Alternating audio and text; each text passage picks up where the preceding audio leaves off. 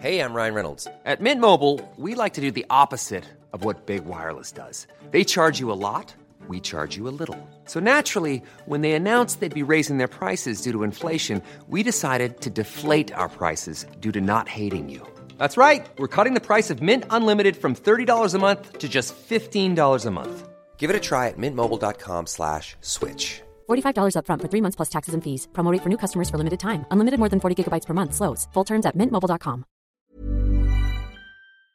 Hola a todos, muy buenas noches y bienvenidos a un nuevo directo de cuántos mes tras mes apadrina la Universidad Francisco Marroquín. Universidad que fue creada en Guatemala en el año 1971, hace ya más de medio siglo, y que desde el año 2018 tiene también sede en Madrid, universidad de la que además algunos somos profesores en su sede en Madrid.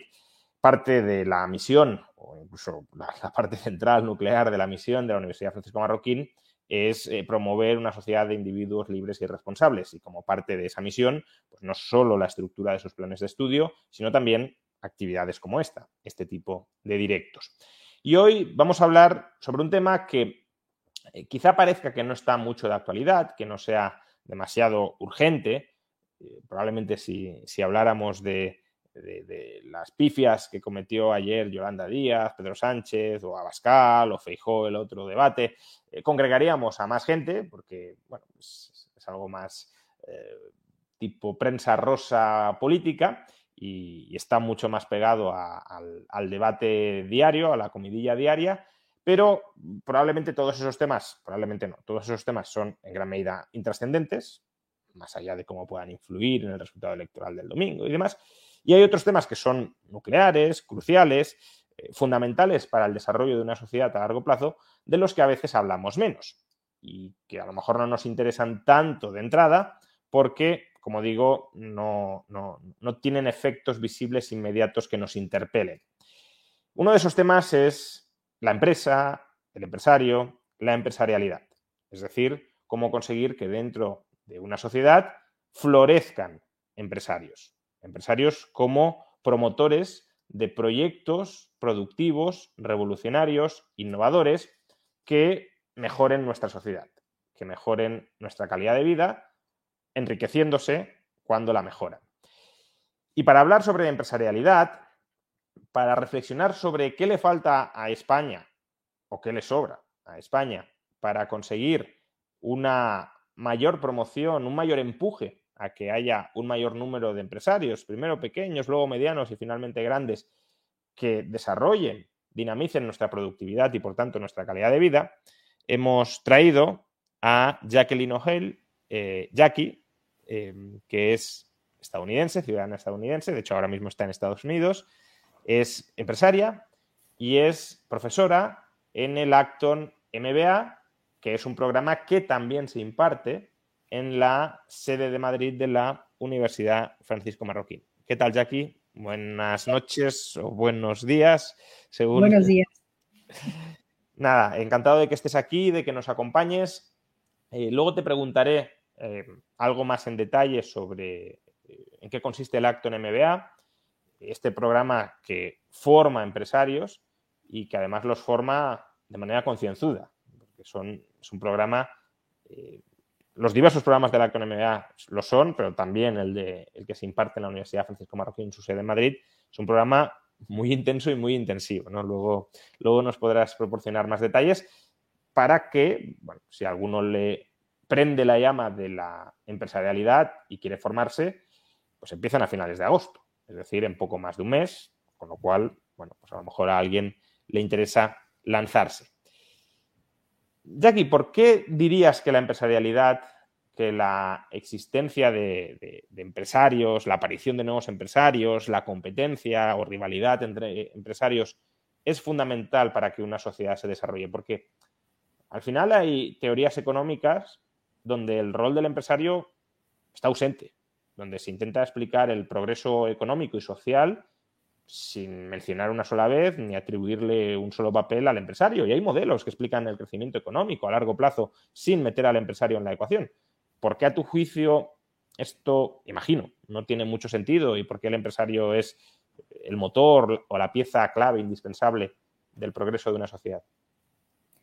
Yo creo que realmente eh, es la diferencia que también notamos cuando hablamos del, del acto en MBA, es por aprender de una, una, forma práctica y real. Entonces, cuando hablamos de esas teorías económicas que prescinden eh, quizás del rol de, empresario y deja todo, pues, eh, sin casualidad al, Estado a un, o, o, alguna figura, entidad que planifica las cosas, realmente no hay ningún ejemplo práctico, real, viable a, ni medio plazo, eh, donde funciona en beneficio, y yo creo que eso es eh, eh, lo importante, a, la amplia mayoría de los ciudadanos o los participantes en esta economía o modelo.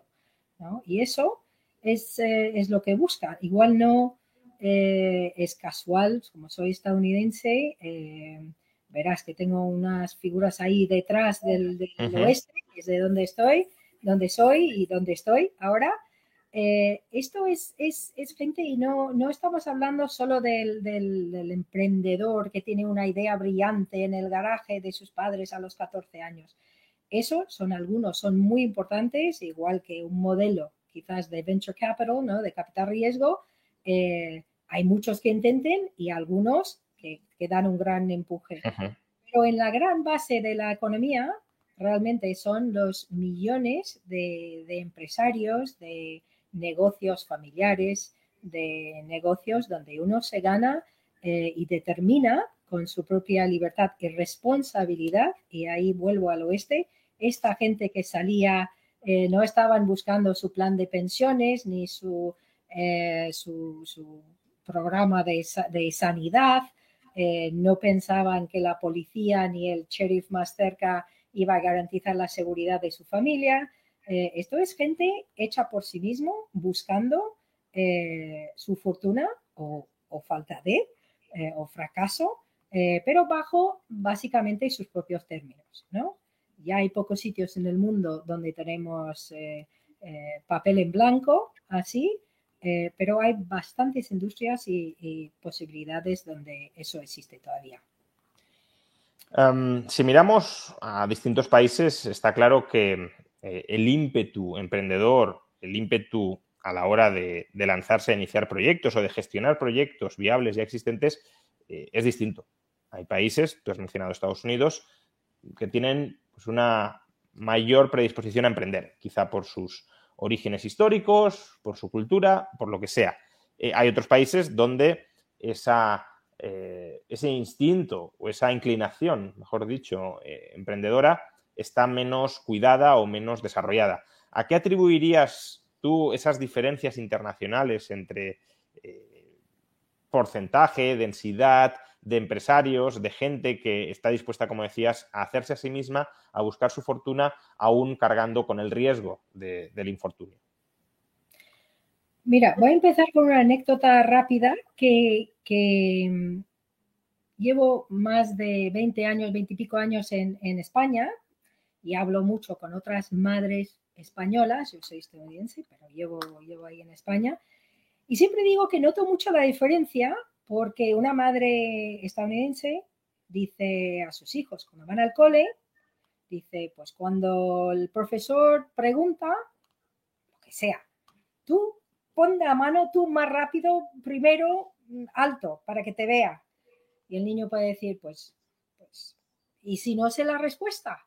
Dice, pues, eh, pues nada, te sentirás como idiota, pero no pasa nada, la siguiente vez estarás más preparado, ¿no? Y sirve de incentivo. Y la madre española, obviamente no todas, pero la madre española dice, pues si la profesora indica, ni se te ocurre levantar la mano, porque si sabes la respuesta, pues la gente te mirará como tú crees que sabes más que todos los demás. Y eso, qué horror y qué vergüenza. Y si no sabes la, respuesta, pues en una cultura eh, averso al riesgo, eh, como que todo tu, tu carrera de primaria está ya fastidiado. ¿no? Entonces, yo creo que ahí hay mucho, pero esto, pongo un reflejo que España, cuando mis suegros españoles eh, salieron, cuando salió de la guerra civil, había muchísima gente que moría de hambre. Se fue de un sitio posguerra, mm, de la gente con muchísimo sufrimiento, a pasar a ser la octava economía o por ahí del mundo.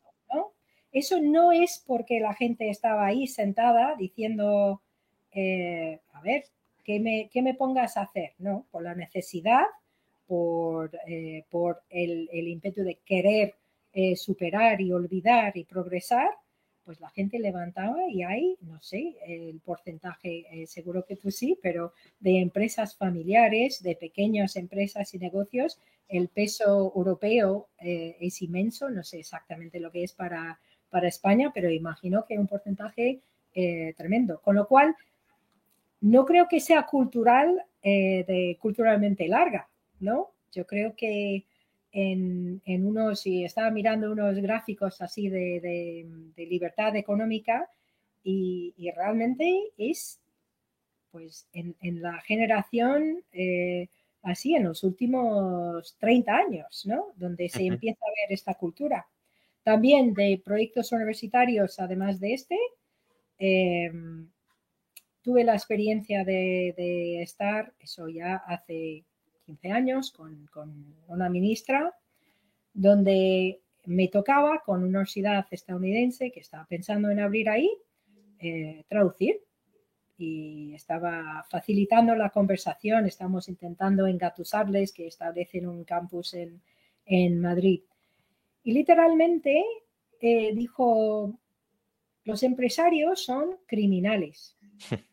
Entonces yo, claro, intenté suavizarlo lo que pude, pero eh, yo creo que eso también indica mucho, es decir, la, gente que está impartiendo lo que es la visión de un empresario em, en los Estados Unidos eh, se, lauda, se, se celebra, eh, igual más de lo que se debe, porque hay, hay muchos charlatanes o mucha gente sin esfuerzo que luego ganan, pero el éxito em, se celebra y si se hace por, por uno mismo, em, les busca como ejemplos. Luego hablaremos hablaremos de, unos ejemplos así de, de Acton, pero em, yo creo que también eh, eh, la cultura diaria, cotidiana, también lo tiene que celebrar y, y agradecer el, rol tan fundamental que, juega en, el progreso de una economía, sobre todo una economía eh, libre para, muchos.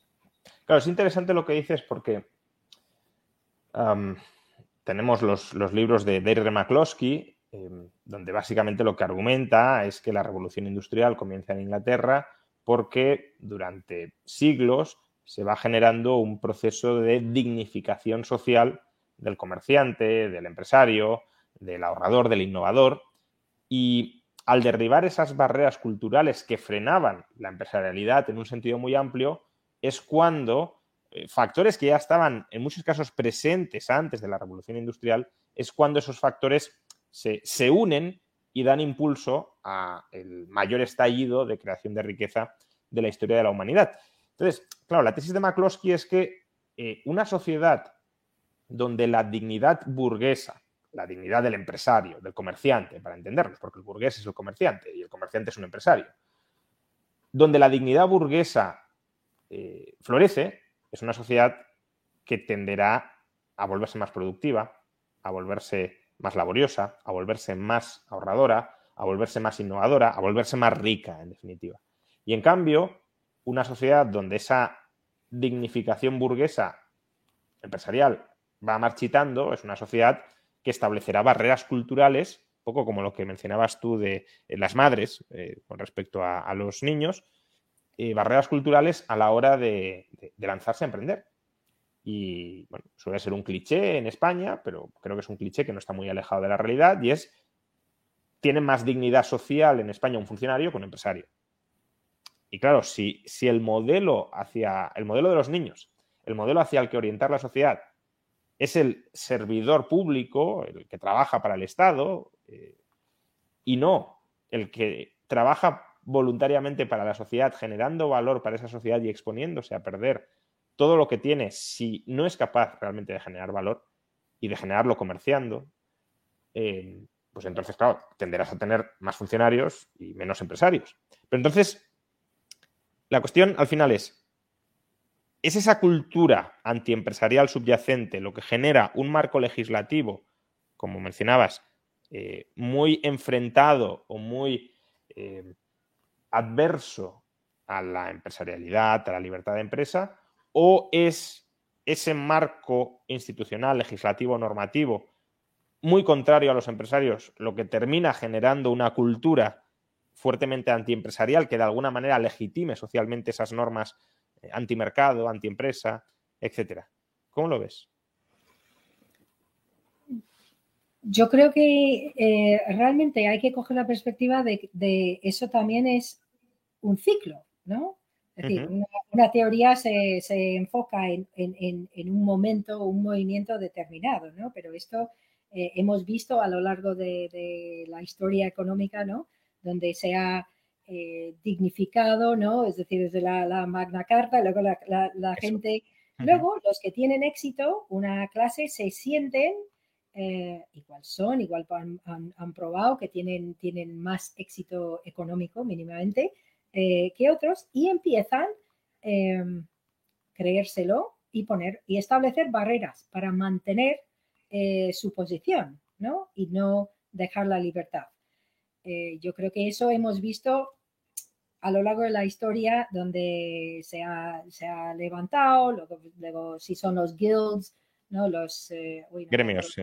Eso es, los gremios y si, si luego pues han tenido pues, los sindicatos, luego, bueno, se va poniendo barreras para, para Yo creo que un poco la diferencia ahora es em, el peso del, Estado y de la comunicación y de la educación parecen estar todos en la misma línea y ha habido, se podría decir que, es bueno, pero en el, oeste, se ha habido cierta falta de necesidad, ¿no?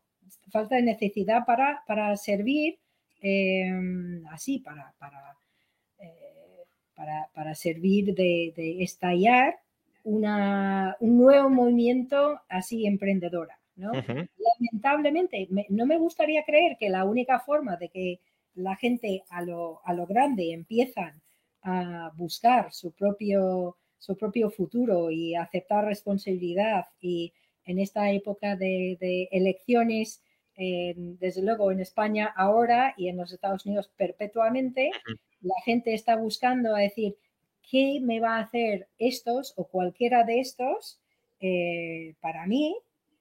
En vez de decir, ¿qué puedo hacer yo y cuál de ahí me lo va a impedir menos? ¿no?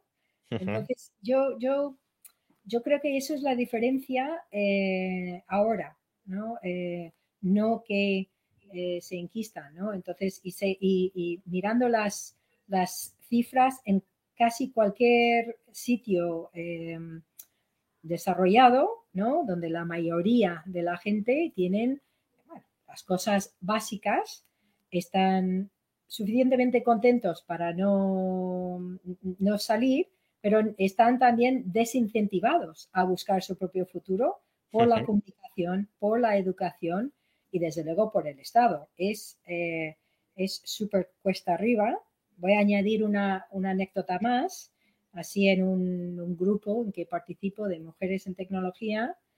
Eh, un día ellos eh, tuvieron un, tema que tenías que escribir dos cosas en, una, en un papel, uno que era verdad y uno que era falso.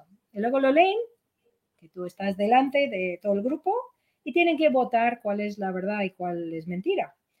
Y yo puse soy de California, estudié en el norte de California, en, Berkeley, y yo me cambié a vivir en España para ser emprendedora en tecnología.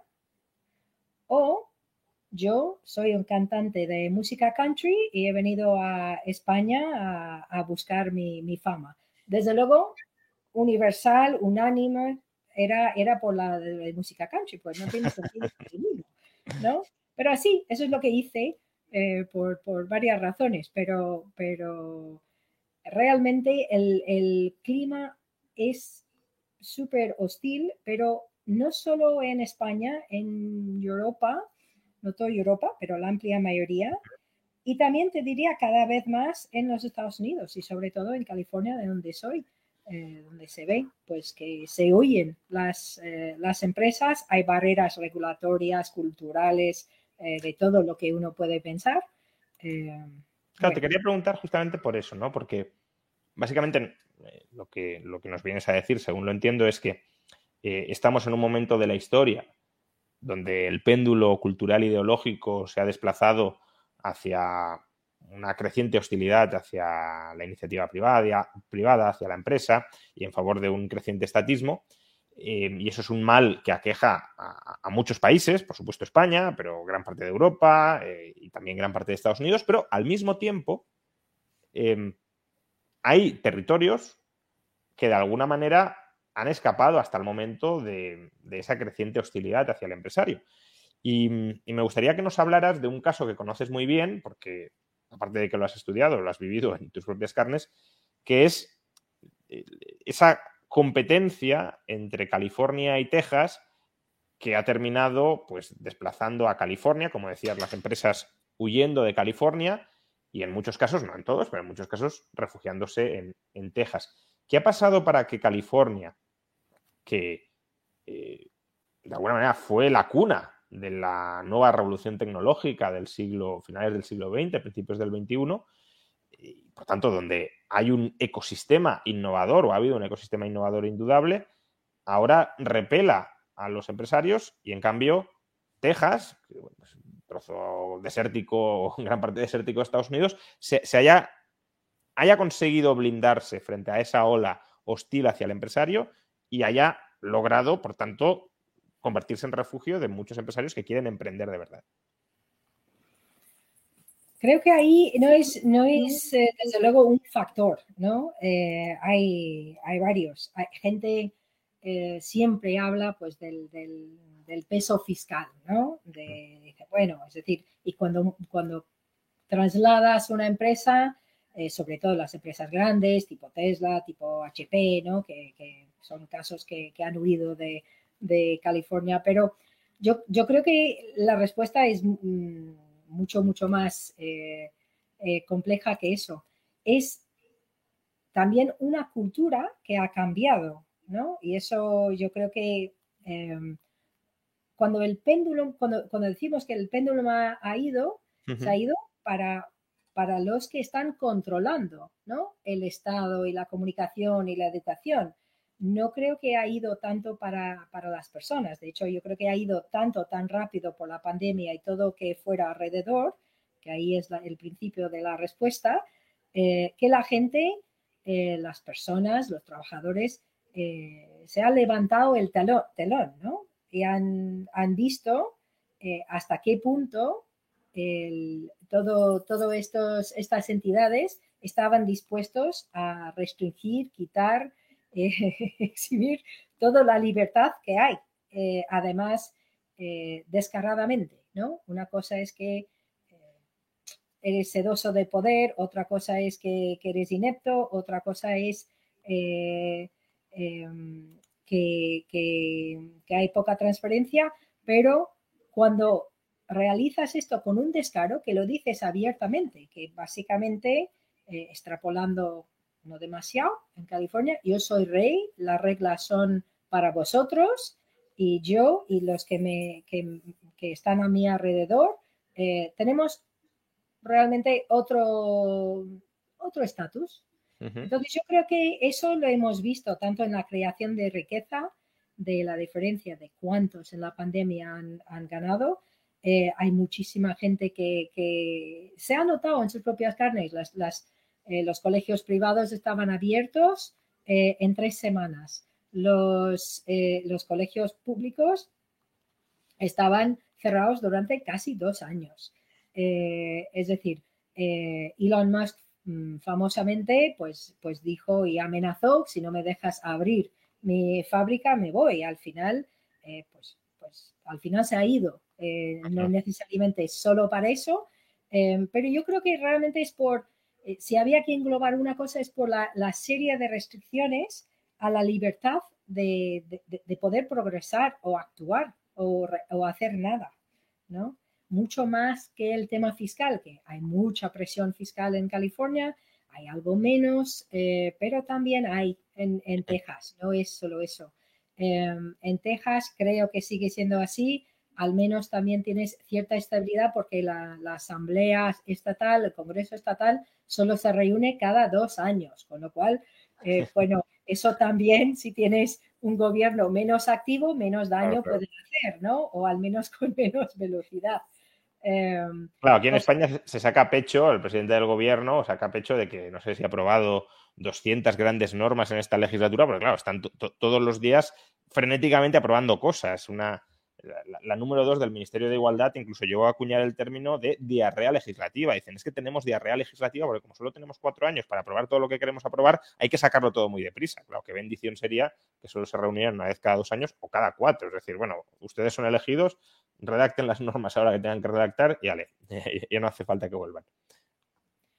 Claro, yo, yo ahí siempre, siempre digo, eso de, perspectiva, cuando se está mirando, obviamente, yo prefiero, y entiendo que tú, yo prefiero un gobierno eh, muy pequeño que hace cuatro cosas, como dice nuestra constitución, y, se deja a lo demás, a los varios eslabones de, Estado que están eh, cada vez más cercano al ciudadano, ¿no? Para que se puede vigilar, para que se puede participar eh, en eso. Mm, un, gobierno que, que, gobierne por, por, decreto, y me da igual el color, el partido, el, el quién es, por decreto, es por las acciones, por, por, mis hechos me conocerás, ¿no? Entonces, eh, siempre digo, en España, pues, pues sí, hay una monarquía, la gente en Europa, por lo general, por la tradición, yo, yo digo, bueno, el, el, tema del nobles oblige, pues tienen una, una, historia donde alguien ajeno ha decidido cómo, cómo va, a poder prosperar y quién. Em, pero yo creo que eso está, está lejos. Cuando yo veo exactamente lo mismo ocurriendo en los Estados Unidos, no lo entiendo. No entiendo que, que esta gente que ha, ido de, esta historia a buscar eh, un sitio donde podrían eh, prosperar o fracasar por sus propios méritos, eh, acceden y aceptan también lo que tenemos que aquí, que es un gobierno que está, que está gobernando por, por edicto. Y, hemos hablado de, Texas, que es de alguna manera la referencia ¿no? frente a California, pero ¿cómo está evolucionando este asunto, la apertura de oportunidades a los empresarios en otro estado que también está muy de moda, que es Florida, con, con DeSantis. Es decir, ¿realmente hay apertura o no la hay? Tienen, bueno, aquí, ahí tienen el, mismo modelo dentro de, y los mismos fallos, ¿no? en, ambos. La presión fiscal, es decir, atraen, trabajan mucho para atraer. Em, yo creo que la libertad económica de, de regulación, es decir, lo que en donde realmente se compite para, para cantidad de empresarios, ¿no? Una gran empresa, pues igual va por los, eh, eh, los incentivos fiscales, pero para, tener la libertad de poder prosperar y actuar, em, obviamente eh, es un fracaso total California ahora mismo, pero yo creo que ni, ni Texas em, ni Florida lo está haciendo bien. Están eh, Texas un poquito mejor, pero no, no ha habido grandes diferencias, grande legislación eh, que, me, que me consta de, restar la interferencia en la, vida empresarial de, la gente, ¿no?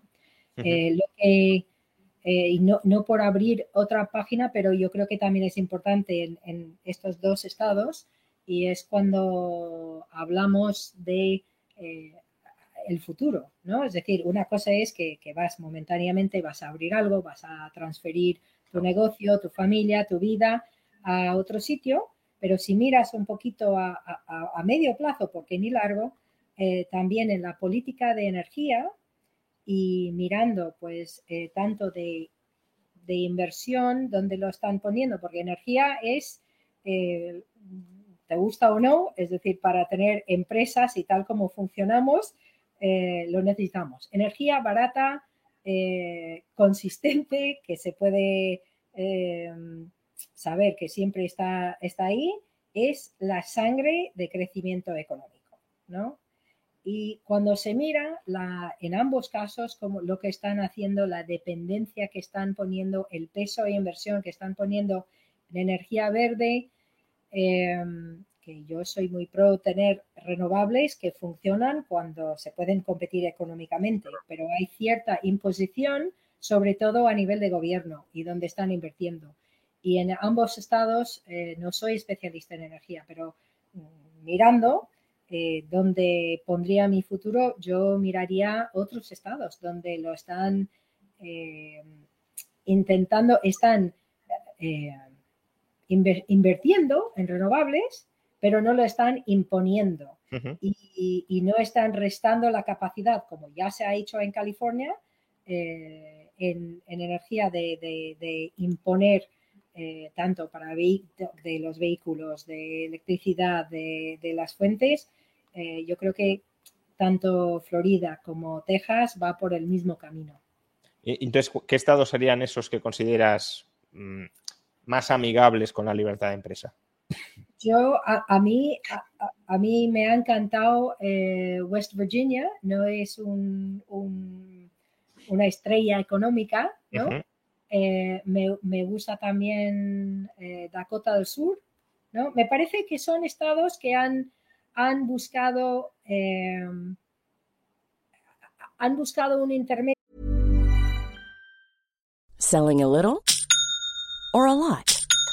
Shopify helps you do your thing however you cha-ching. Shopify is the global commerce platform that helps you sell at every stage of your business. From the launch your online shop stage to the first real life store stage, all the way to the did we just hit a million orders stage. Shopify is there to help you grow. Shopify helps you turn browsers into buyers with the internet's best converting checkout. 36% better on average compared to other leading commerce platforms because businesses that grow grow with Shopify. Get a $1 per month trial period at shopify.com/work. shopify.com/work. Even on a budget, quality is non-negotiable. That's why Quince is the place to score high-end essentials at 50 to 80% less than similar brands. Get your hands on buttery soft cashmere sweaters from just 60 bucks, Italian leather jackets, and so much more. And the best part about Quince, they exclusively partner with factories committed to safe, ethical and responsible manufacturing. Elevate your style without the elevated price tag with Quince. Go to quince.com/upgrade for free shipping and 365-day returns. Hiring for your small business? If you're not looking for professionals on LinkedIn, you're looking in the wrong place. That's like looking for your car keys in a fish tank. LinkedIn helps you hire professionals you can't find anywhere else, even those who aren't actively searching for a new job but might be open to the perfect role. In a given month, over 70% of LinkedIn users don't even visit other leading job sites. So start looking in the right place. With LinkedIn, you can hire professionals like a professional. Post your free job on linkedin.com slash people today. A decir, tenemos que buscar lo que hace crecer nuestro Estado. Y dentro de los recursos que tenemos no vamos a disparar a nuestros propios pies. Con lo cual, en, West Virginia ha dicho, pues nosotros de los que están, de los grandes fondos, ¿no? Que cogen nuestros planes estatales de pensiones, de los, eh, de, los eh, funcionarios estatales, que es un, suele ser una suma muy grande para los fondos así de inversión, los fondos de inversión tipo BlackRock y muchos más, ¿no?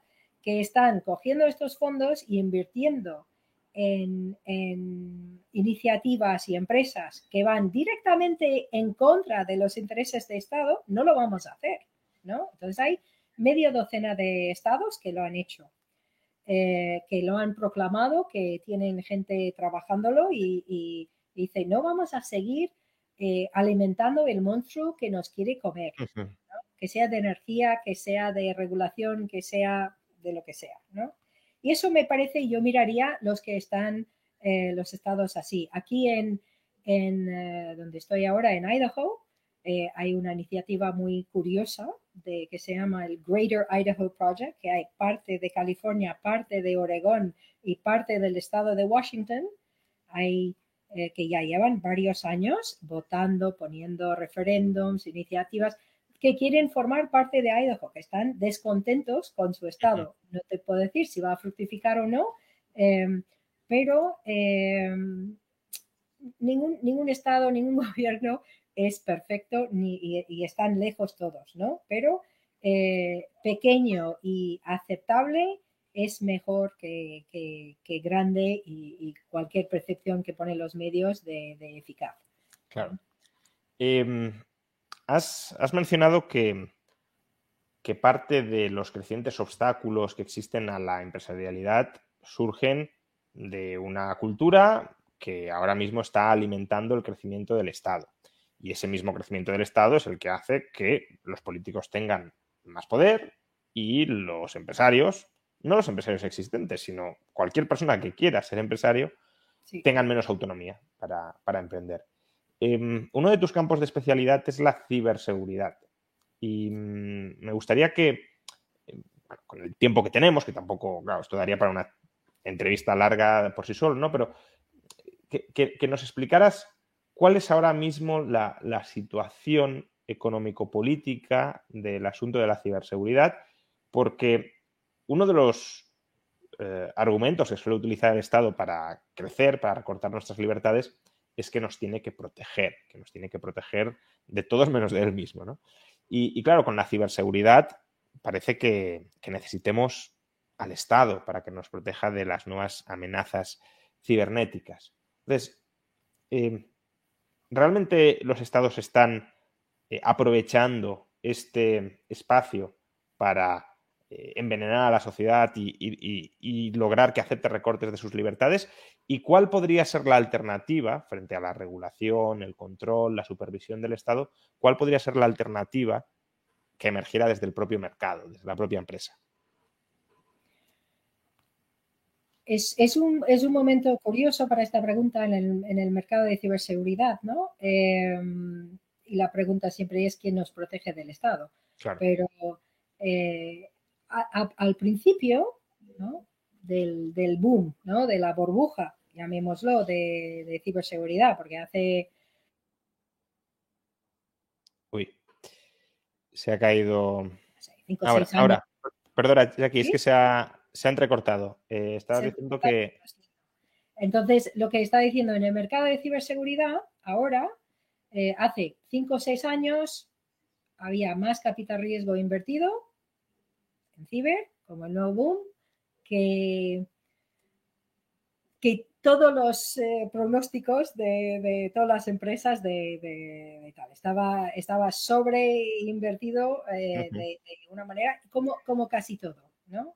ciberseguridad porque era como el nuevo estrella, ¿no? De, de dónde invertir. Eh, y así, pues obviamente ya estamos en una consolidación, hay otros factores mucho más importantes quizás que el dinero eh, ya no es gratis, por mucho intentar. Eh, cuando hablamos de las décadas de interés cero, ¿no? Y el, dinero no cuesta y, bueno, todos que invierten eh, buscando yield, ¿no? Buscando multiplicar, pues tenían que ir a más y más riesgo. Entonces, pues bueno. Eh, ahora, en este, en ese momento, yo, yo creo que como, como siempre, eh, aprovechan amenazas, aprovechan siempre. Bueno, el Estado está ahí para las amenazas que no se, no se puede proteger uno mismo, ¿no? O pues, pues eso dicen. El individuo, la familia, eh, tal, donde se, requiere una coordinación a nivel ¿no? Em, desde, desde, hace también casi toda la historia hay gente que ha em, creado, y yo te diría que tenemos, seguimos en la misma tónica, que ha creado crisis em, grandes eh, que amenazan y lo utilizan, eh, lo utilizan para eh, incrementar su, poder y su, eh, básicamente, para, para mandar. Tienes que seguirnos en eso, tienes que ceder tus libertades en esto porque tenemos que enfrentar este gran enemigo, ¿no? Es decir, lo que se resume en España como balones fuera, ¿no? Vamos a mirar ahí no mira lo que estoy haciendo, mira lo que eh, estoy, estoy protegiendo y, y, yo estoy en otro estatus, ¿no? Entonces yo creo que en, en, ciberseguridad, pues viene, viene a ser lo mismo. Yo no es que no hay un riesgo, hay un, un riesgo brutal, pero la, la, amplia mayoría de riesgo es de los propios estados, es decir, o los mafias fondeados por los estados. Eh, porque realmente eh, que hay eh, gente, que hay 17 añeros ahí en su, eh, en su cueva de dormitorio que están haciendo cosas, sí, pero realmente donde más me preocupan las cosas, ni, los datos me preocupan, la, los, lo, la, rentabilidad me preocupa, pero real, la información y desinformación, que es para, para otra entrevista también, o otra conversación, eh, también me preocupa todo eso y, hay que proteger contra todo eso. Pero lo que realmente preocupa más son los real world consequences, ¿no? Es cuando infraestructura crítica eh, explota o deja de funcionar o que, que, que, un sistema de alerta para incendios o inundaciones, ese, eh, infraestructura crítica también en la misma tónica se ha ampliado muchísimo claro. lo que se considera eh, crítica, ¿no? Eh, entonces yo, yo preferiría mirarlo donde hay vidas humanas en juego, ¿no? Entonces, si, si centras en eso de infraestructura crítica y lo miras eh, en España y en muchos sitios, en los Estados Unidos, es casi donde menos inversión hay. Por lo tanto, eh, en las empresas, en banca, en, en, hospitales, eh, algo, eh, pero es donde menos inversión hay. Con lo cual, yo creo que este argumento no es serio. No, no lo creo, no me lo compro, porque si de verdad nos querías proteger, entonces invertirías en donde más daño me puede hacer. Y, y, no creo que ni por el marco regulatorio ni por la inversión estatal eh, va por ahí. Sí que la regulación eh, impone, eh, pero entonces son las, empresas privadas eh, grandes que lo cumplen y, y, y, luego ellos hacen lobby para tener más regulación, para que no entran más gente y es un círculo vicioso, ¿no? Um, claro, al final sí, si la, la, premisa de partida es que el Estado está para protegernos de, de, aquellas agresiones de las que no podemos protegernos por nosotros mismos, individualmente o comunitariamente, que claro, es una premisa que puede ser correcta, pero es una premisa que genera un incentivo muy perverso. Y el incentivo es, pues si el Estado está legitimado para crecer cuando surgen ese tipo de ataques, ¿por qué no es el Estado el que crea esos propios ataques con la excusa de crecer para defenderte de ellos. Es como eh, voy, a, voy a crear virus para venderte las vacunas contra los virus, básicamente. ¿no? Y, claro, si el Estado hace eso, que lo hace y lo ha hecho históricamente de manera recurrente, pues eh, mientras la gente no despierte frente, frente a esa realidad, pues la libertad irá retrocediendo. Por cierto, preguntan en el chat, que esto ya es desviarnos un poco del tema, pero, pero bueno, no deja de ser pertinente. Eh, pregunta Ramón SG que qué opinas de los casos de Snowden y de Assange. Eh, es decir, como libertaria y experta en ciberseguridad, ¿qué, qué opinas de, de, estos dos personajes, de estas dos personas? Bueno, eh, de, de, de, opinar, no he, no he seguido los, eh, los, casos hasta donde están ahora con la extradición, sí. pero filosóficamente eh, obviamente, sobre todo con los, el tamaño de gobiernos que tenemos ahora y, y, y, el, y, el, peso y la intervención en la privacidad de, de cada uno, eh, mejorar, curar eh, el, el, tema, la única posibilidad es cuando empieza a haber transparencia. Con lo cual, whistleblowers, ¿no? los que, que llaman la atención a abusos, eh, me parecen críticos y me parecen que deben ser eh, protegidos y, animados y, y, entonces ahí filosóficamente. Eh, no por ser muy anecdótica, pero cuando estalló este caso, hace tantos años, de Snowden, hablé con una persona en el gobierno de los Estados Unidos, que, trabajaba en, esos temas. Y yo dije, mira, a mí no me preocupa mucho, no me interesa ni siquiera todo lo que es, lo que llamas tú, las noticias rosas de, todos estos temas, eh, pero me interesa lo que, lo que tú opinas, ¿no?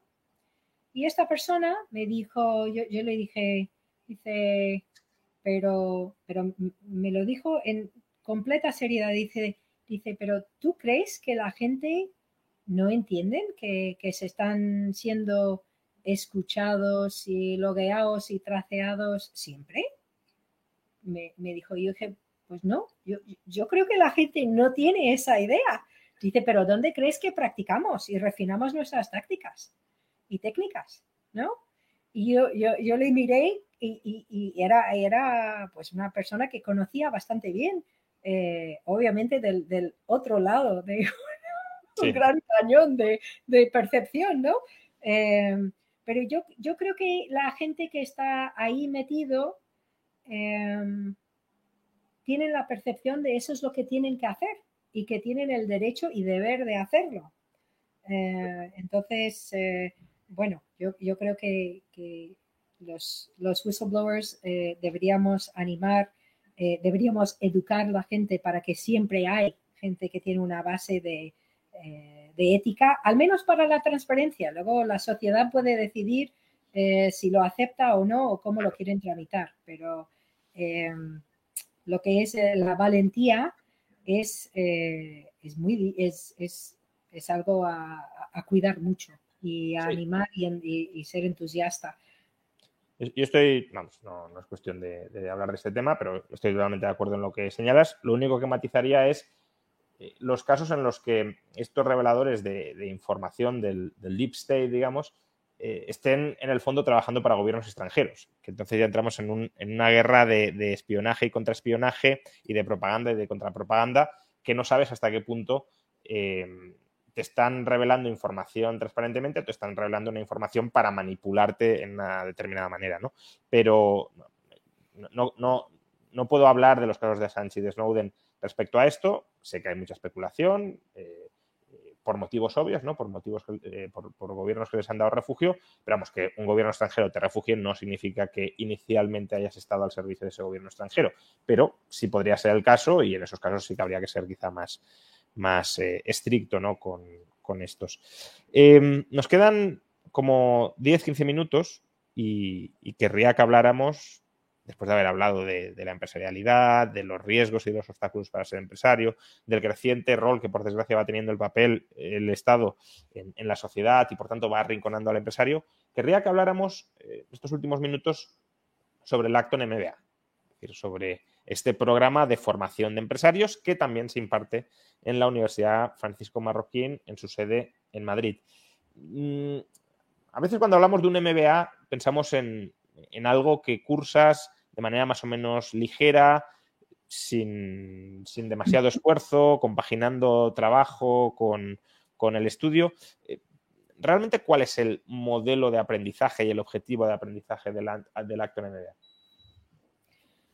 Yo creo que antes de hablar del, modelo, yo creo que voy a, voy a solo comentar de Jeff Sherford de, que arrancó el programa, que me parece que, eh, indico, em, que, era un emprendedor que empezó en Texas, en el sector de, energía, su primera empresa a los 16 años, luego, em, luego sí se, fue por el, camino de, de MBA tradicional, eh, con lo cual lo tenía contrastado en, Harvard además, es decir, que no en cualquier MBA, eh, y vio un poco las, deficiencias, ¿no? Luego cogió una inversión de un millón de dólares y lo multiplicó en, muy poco tiempo a, 500 eh, millones, ¿no?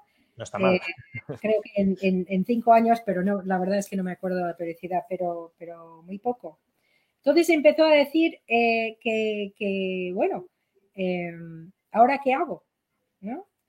Y miró las deficiencias que, había de la gente y decidió montar inicialmente con la Universidad de, Texas em, y dar cursos.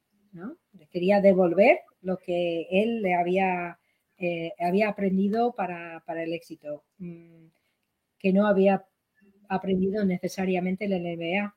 Entonces reclutó eh, como coprofesores, cuando se iba creciendo eso, eh, emprendedores que ya habían tenido éxito en montar sus empresas, en crecerlos, en hacer un exit o continuar con ellos.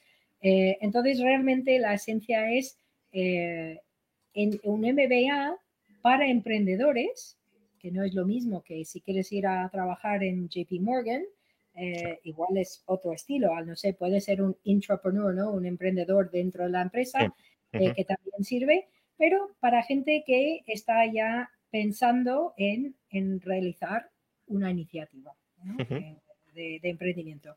Entonces es emprendimiento por, impartido por emprendedores que han sufrido los fracasos, las subidas, las bajadas, es decir, gente como llamamos con battle scars, ¿no? Con cicatrices de, guerra, de, haberlo vivido.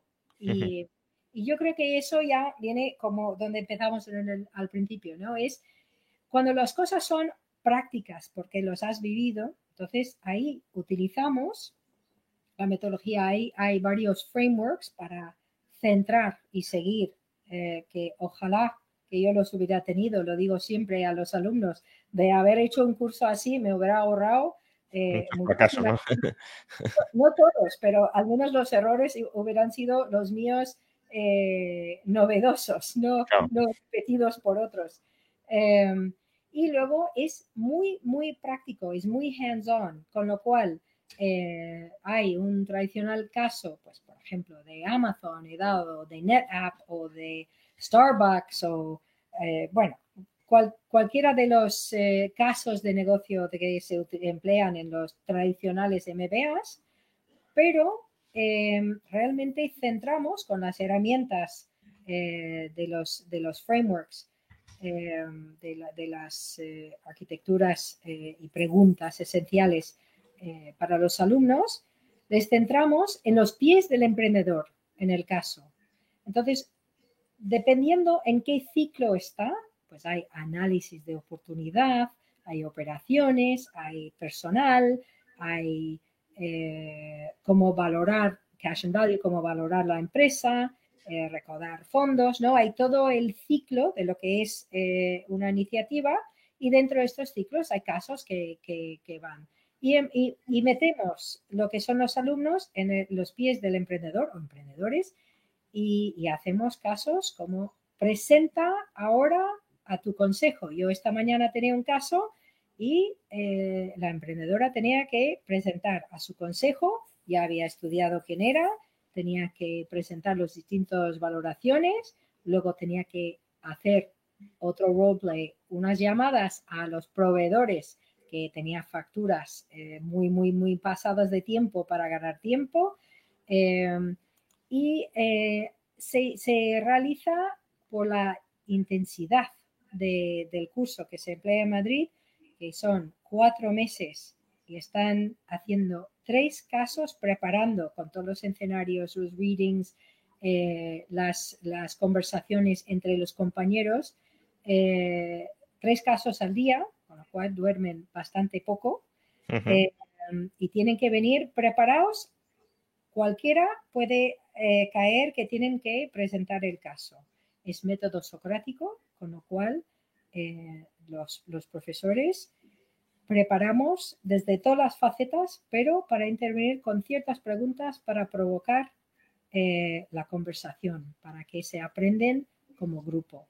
Y esa intensidad también crea un compañerismo increíble. Siempre les digo al principio del curso, digo, mira y atenta a quién hace qué mejor, porque hay pocos fuera de serie que hacen todo maravillosamente. Eh, normalmente eh, tienes los fuertes, entonces busca eh, luego complementar, ¿no? Entonces, si operaciones, que es mi lo que menos me gusta, a veces hay que hacerlo, ¿no? pero lo que menos me gusta, pues busca complementarte con socios, con empleados, con eh, con, frameworks, con certificados para ampliar donde estás eh, flojo. Eso es. Eso todo se combina o se hace en paralelo con un, un curso que, que, no lo he realizado ni lo he impartido, que, pero que me fascina igualmente, que se llama Life of Meaning. Entonces hay eh, que se desarrollado conjuntamente con Jordan Peterson un curso donde eh, investiga no solo eh, las aptitudes y las técnicas y las tácticas y todo lo que necesita para eh, dar la mejor posibilidad de oportunidad de, triunfar como emprendedor, también se busca cómo complementar eso, de alinearlo con tus querencias, con tu personalidad, con tus objetivos, con lo que quieres ser como persona. Y eso me parece eh, una cosa tan fundamental, tan obvio, pero no lo he visto en otro sitio. Eh, y me, me, me, atrae, hay mucho ahí de ética y cuán importante es eh, de elegir socios que comparten, si, si no comparten tu, eh, tu ética, por mucho que te complementan en skills, claro. lo más probable es que va a fracasar, ¿no? La gente cree que es intuitivo. Bueno, eh, si tienes aptitud y cultura eh, y formación, eh, bien, pero cuanto más lo practicas, mejor. Entonces, yo creo que esos son quizás las más grandes diferencias que vemos. Hayek distinguía entre, conocimiento científico, pues, tratar de sistematizar ¿no? el conocimiento abstracto y, generar modelos que, encajen en múltiples realidades, del conocimiento práctico, que era un conocimiento que en muchos casos no éramos capaces de articular, que lo vivíamos, lo experimentábamos, pero no, no, no somos capaces de verbalizarlo y es difícil de transmitir a otros por otra vía distinta que no sea la propia práctica, ¿no? Entonces, por lo que nos estás diciendo, este acto en MBA es, es, un, es un MBA de formación de empresarios a través de conocimiento práctico, esencialmente práctico. Efectivamente, es decir, es dar las herramientas prácticas de las preguntas que uno siempre debería tener en cuenta según el ciclo donde uno está. Uh -huh. Luego está impartido por gente que lo ha vivido, por lo claro. bueno y por lo malo, y normalmente ambos varias veces uh -huh. eh, en, en, esa trayectoria. Y luego eh, lo alinea con eh, si te va a hacer sentir bien, si te va a realizar, es decir, es empoderar la, la gente a ser gente que primero se, se están contentos consigo mismos claro. y con su rol dentro de eh, la sociedad y la economía. Y has dicho que, no sé, si, no sé yo si toda la audiencia lo ha entendido bien, pero la carga de trabajo no es precisamente ligera, es decir, son tres meses, tres meses y medio muy intensivos porque en un corto periodo de tiempo se quiere transmitir muchísimo. Eh, ¿cuál, ¿Cuál, por si nos lo puedes volver a contar, ¿no? Para que quien piense o esté interesado en, cursar este MBA, que sea consciente de lo que implica, del compromiso que implica al, lanzarse a ello. Eh, ¿Cuál sería más o menos la carga de trabajo?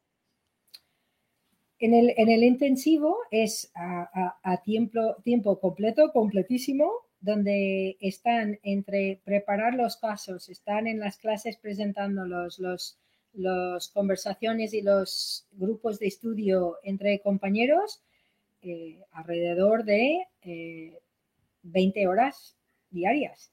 Eh, de lunes o sea dor dormir poco, ¿no? Dormir poco y luego, y luego eh, tienen... Y además, lo...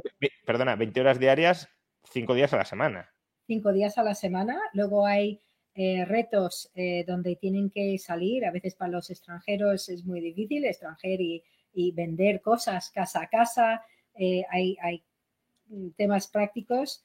Y, y, para cerrar, yo cuando empecé a impartir cursos aquí, me pusieron con un maestro, con Ed Perry, que, que ha fundado yo creo que 2.000 startups, eh, para contrastar y refinar mi manera de hacerlo. Y le dije, mira, están, yo a veces les veo con ojeras, vienen con algún caso que no están del todo preparados, me dicen que van a buscar financiación con su suegro y yo les miro y no tienen números y, y, y me, me, siento mal, ¿no? Y, y él me dijo, Jacqueline, cuando tú estabas montando tu empresa y no habías dormido porque un cliente tenía un problema y tenías que ir a ver inversoras el día siguiente, te recibían ahí con café y han dicho, Jacqueline, toma tu tiempo, no, no te preocupes, que no. Y digo, obviamente no. Dice, entonces les haces flaco favor levantando el pie. Con lo cual, eh, es una experiencia muy valiosa también en ese sentido, porque no es nada fácil montar algo y tener éxito. Las, estadísticas son, son claras. Eh, con lo cual, si trabajar duro y mucho no es lo que atrae eh, para la posibilidad de, levantar una, entidad, pues mejor no apuntar. Pero si eso reta y atrae, es un sitio valiosísimo. Ojalá que lo hubiera hecho yo. Bueno, como dice el profesor Bastos, capitalismo, ahorro y trabajo duro son las condiciones para, prosperar y para enriquecer una, sociedad. Y eso también es algo que, se pone en práctica en la propia piel dentro de, este Acton MBA, que empieza sus clases en Madrid a finales de agosto. Es decir, que más o menos eh, quien se quiera apuntar tiene como un par de semanas para, pensarlo, para planificarse y para, lanzarse a ello. Eh, y termina a mediados de diciembre. Por tanto, no son muchos meses, pero como ha dicho Jackie, son meses muy intensos donde hay que trabajar mucho, porque al final si uno quiere salir a la arena empresarial, es que como empresario, sobre todo si quieres tener éxito, hay que trabajar mucho. No te lo van a dar todo hecho, obviamente. Pues muchísimas gracias, Jackie, por acompañarnos en, esta hora, en esta hora de, entrevista, donde hemos tocado muchos temas, tanto dentro de España como fuera de ella, y donde hemos encontrado un hueco también para, hablar de este programa, que eh, esta es la tercera edición en, en UFM Madrid. ¿Va a ser la tercera edición? Es la, va a ser la segunda en el intensivo. En el intensivo. Eh, por tanto, ya, ya hay una, edición de experiencia y van a empezar con, con la segunda. Pues bueno, si estáis interesados, buscad información, ahí tenéis el enlace, eh, actonmadrid.ufm.edu, lo encontráis también en la caja de descripción del vídeo y en el comentario destacado para quienes no veáis esta entrevista en directo. Antes de terminar, simplemente comentaros que eh, mañana eh, tendremos directo a las 12 del mediodía, no por la noche, es decir, que en, un horario... Vaya, se me ha... se me ha cerrado la, webcam justo cuando me estaba despidiendo. Bueno, da igual, para lo que tengo que decir no hace falta webcam. Eh, vamos a tener directo mañana a las 12 eh, del mediodía con Roger Montañola, que es el candidato eh, número uno de la lista al Congreso del PDCAT, partido catalán, catalanista, pero que ha sido el único candidato al Congreso que se ha declarado a sí mismo liberal y que además no como una etiqueta vacía, sino que cree que es liberal. Bueno, pues veremos qué, plantea, eh, qué propuestas encajan con el liberalismo y qué otras propuestas quizá no encajan con el liberalismo. Lo, hablaremos, no sé si lo debatiremos, pero sí, desde luego sí lo, lo hablaremos mañana a las 12. Y también me gustaría anunciaros que, eh, salvo fiasco o, o, o, debacle de última hora, vamos a tener el domingo tertulia electoral. Ya especificaré la hora, pero tendremos estaré con varios compañeros comentando el resultado de eh, las elecciones generales del 23 de julio y, qué perspectivas se van abriendo en función de esos resultados. Y por último, yo creo que esto es lo que os va a interesar más a todos, el próximo 24 de julio, es decir, el lunes, el día siguiente eh, a las elecciones, entrevista al profesor Miguel Ángel Bastos sobre el resultado electoral. Nos contará cuál es su perspectiva sobre lo que ha ocurrido en un sentido o en otro o en ninguno. Veremos exactamente qué sucede el domingo. Muchas gracias a todos, muchas gracias por acompañarnos en esta hora de entrevista y nos vemos mañana, quienes queráis, a mediodía con Roger Montañola para comentar el programa quizá más liberal que se presenta a estas elecciones generales. Hasta entonces, muchas gracias y nos vemos.